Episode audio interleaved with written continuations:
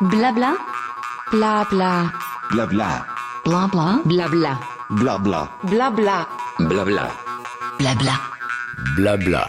Le podcast de Bike Café.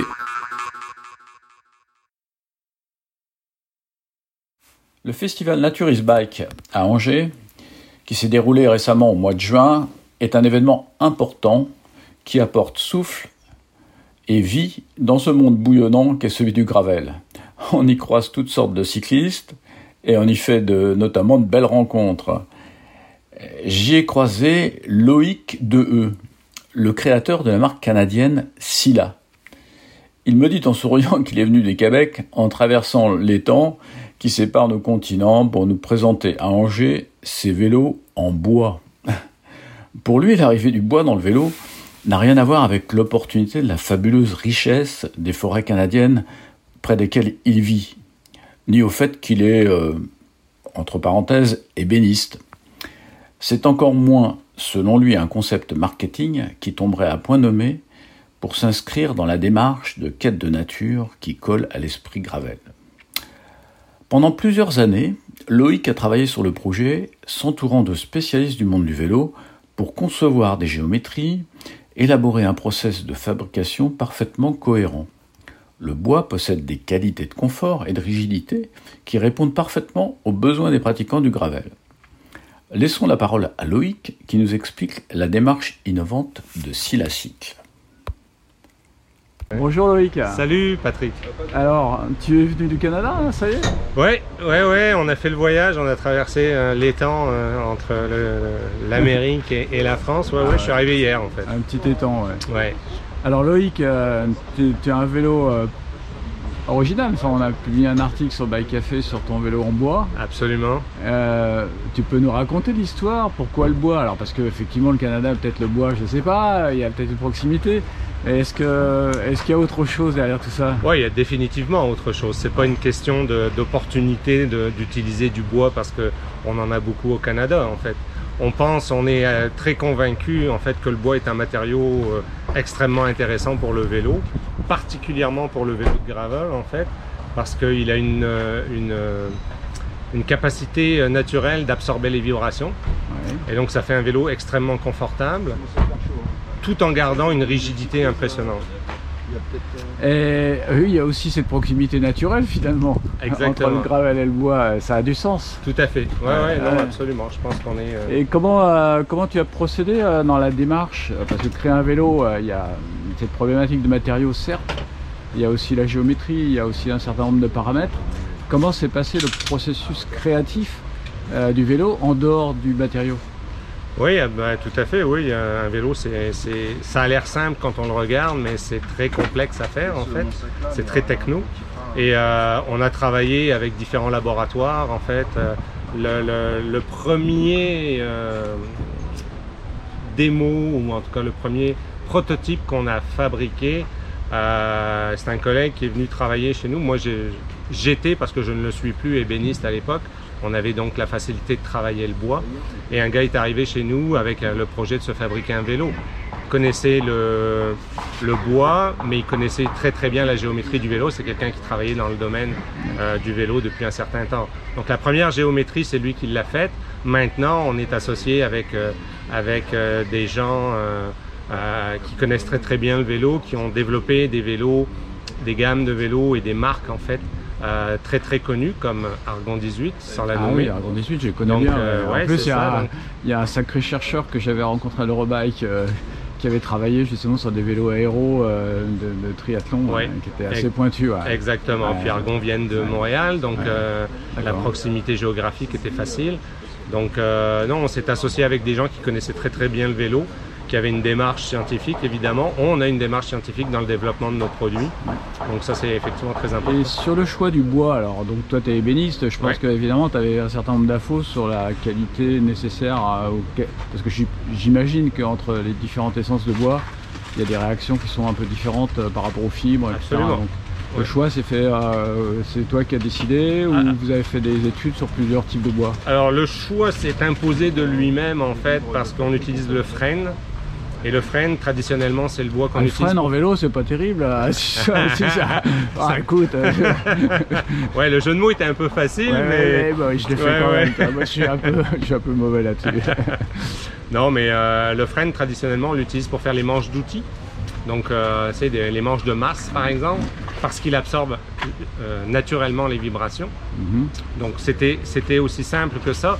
Après, on est allé valider tout ça en laboratoire. Toutes les démarches qu'on a faites depuis, ça fait quand même euh, maintenant 7 ans qu'on développe le produit. Ah oui. Euh, on, on a, et toutes nos démarches ont été validées en laboratoire. Notre vélo gravel qu'on présente ici à Naturis Bike, euh, c'est un vélo qu'on a, test, on a passé le test ISO 4610. Euh, donc les, les, les, euh, comment dirais-je? Ouais, il a été torturé pour. Exactement, euh, on pour l'a torturé pendant un certain Ouais, temps ouais. pour voir sa résistance, Ouais. sa capacité à résister au On choc. passera le voir tout à l'heure sur le stand. euh, on, on le reverra parce qu'on le connaît bien. Hugo l'a testé. Hugo l'a testé. l'a effectivement. apprécié. Euh. Il a fait quand même aussi. il a suscité beaucoup de curiosité sur notre site. Oui, oui, j'imagine. C'est par rapport au bois, effectivement, qui est un peu atypique sur le matériau choisi pour tout faire à un fait. vélo. ouais. Oui, oui, tout à fait. Le marché est actuellement saturé par le carbone. Euh, il y a encore les amateurs d'acier, heureusement. Euh, nous, on va se rapprocher un petit peu plus de l'acier, euh, tout en ayant des, des caractéristiques qui se rapprochent du carbone. Le carbone, en fait, ils l'ont développé justement pour aller chercher les qualités naturelles du bois, hein, la- la- l'absorption des vibrations et la rigidité. La rigidité. Le, le bois est, est naturellement comme ça. Ouais, D'accord. Blabla, le podcast de Bike Café.